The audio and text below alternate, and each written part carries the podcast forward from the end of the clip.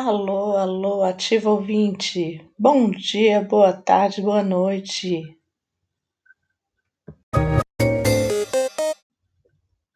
Vamos conversar sobre deficiências?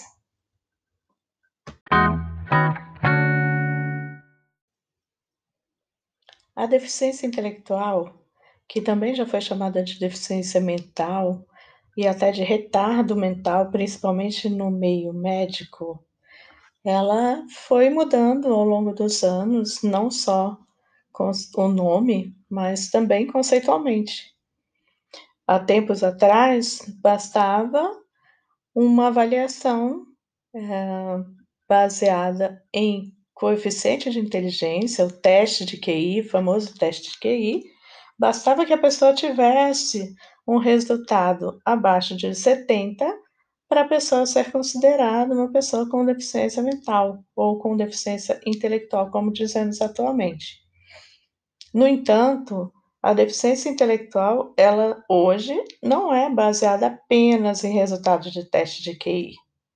Para ser considerada deficiente intelectual, a pessoa com deficiência intelectual, ela precisa ter, além do funcionamento intelectual é, reduzido ou limitado, ou seja, um teste de QI abaixo de 70, ela também precisa ter déficits no seu comportamento adaptativo. O que, que é isso? É, são várias áreas conceituais das habilidades conceituais, sociais e práticas que pelo menos duas dessas áreas precisam estar é, comprometidas para realmente se fundamentar um diagnóstico de deficiência intelectual. Isso pode se dar por meio, né, com defasagens na comunicação, na aprendizagem e gestão das suas situações de vida, como é que ela se vira na sociedade, na sua independência, na sua autonomia, habilidades também ligadas à linguagem, à escrita, matemática, raciocínio, também habilidades interpessoais ligadas à consciência das experiências, empatia e outras situações é, dessa forma. Então, não basta apenas a pessoa ter um funcionamento intelectual abaixo da média. O funcionamento precisa estar prejudicado para que essa pessoa receba, então, o diagnóstico de deficiência intelectual, que pode ainda ser classificado em leve, moderado e profundo, de acordo com este comprometimento.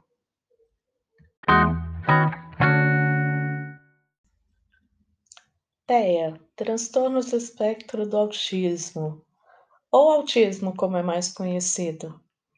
Na Secretaria de Educação, estamos numa transição de nomenclatura de transtornos globais do desenvolvimento para TEA, que é o nome mais atual. No TEA, a gente vai ver é, implicações nas questões de desenvolvimento da comunicação, da interação social e do próprio comportamento.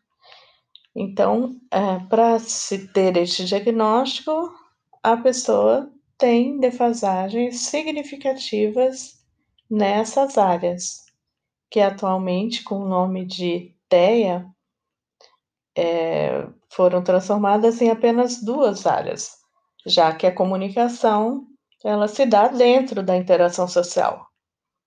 Então, quando no transtorno global do desenvolvimento falávamos em defasagens em três áreas principais, em três domínios principais: comunicação, interação e padrões restritos e repetitivos de comportamento, no TEA foi simplificada essa nomenclatura e essa definição em prejuízos na interação ou na comunicação interativa na comunicação social e no comportamento.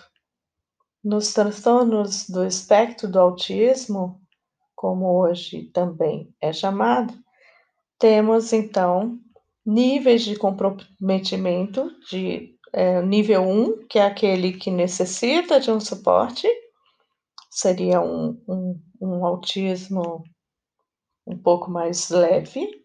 O nível 2 é aquele que necessita de um suporte substancial.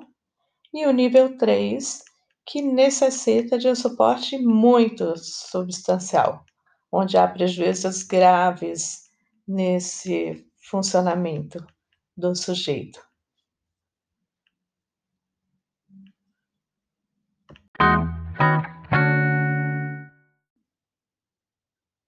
Deficiência física.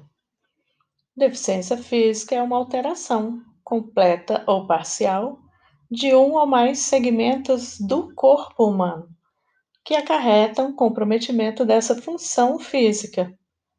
Pode se apresentar sob forma de paraplegia, tetraplegia, é, decorrentes de diversas situações de amputação, ausência de, de, de membros, lesão cerebral, chamada também de paralisia cerebral.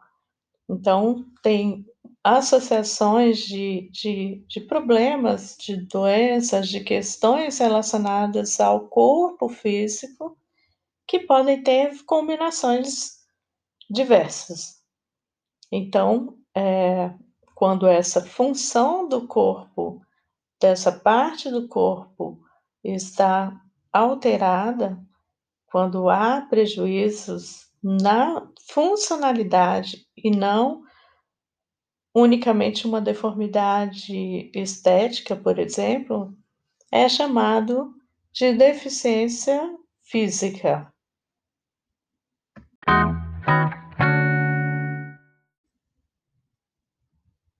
Deficiência múltipla. Deficiência múltipla é a associação de duas ou mais deficiências, que pode entrar deficiência intelectual, deficiências sensoriais, como a surdez, a cegueira, a deficiência física. Mas o conceito também varia entre estudiosos e alguns interpretam que apenas uma deficiência, mas que essa deficiência acarrete prejuízos, comprometimentos graves em várias áreas, também pode ser considerado como deficiência múltipla. É um conceito, então, que, embora pareça muito claro, múltiplas deficiências, mais de uma deficiência, tem implicações é, diferentes de acordo com a instituição que está dando essa, essa definição.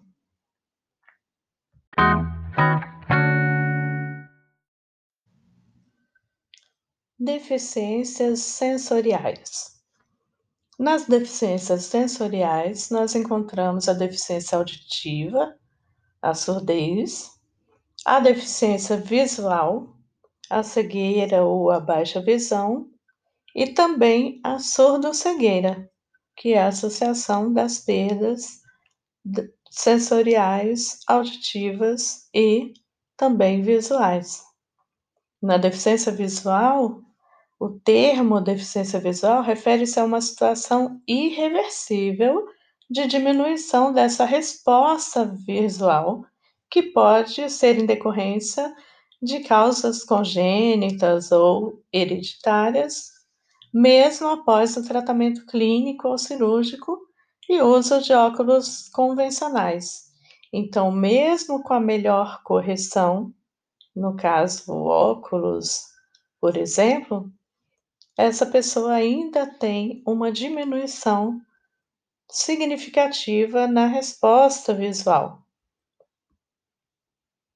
Na deficiência auditiva, então, temos a perda parcial ou total das possibilidades auditivas sonoras, que variam em graus e níveis.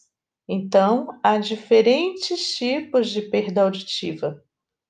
E podemos sim chamar as pessoas que têm essas perdas de surdos.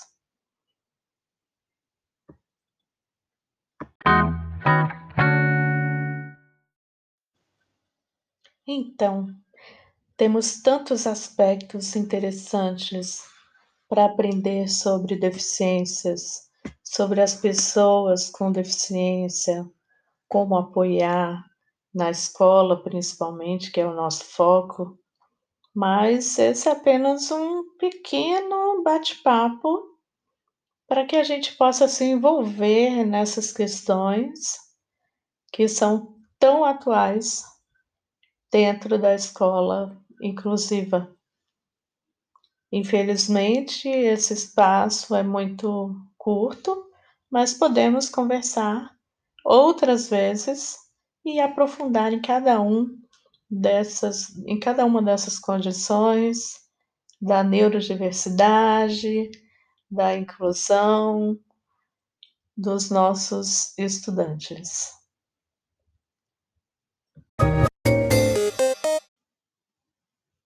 Se você gostou, fique comigo. Vamos conversar mais. Temos tantas questões interessantes para conversar. Um abraço, um bom dia, uma boa tarde, boa noite.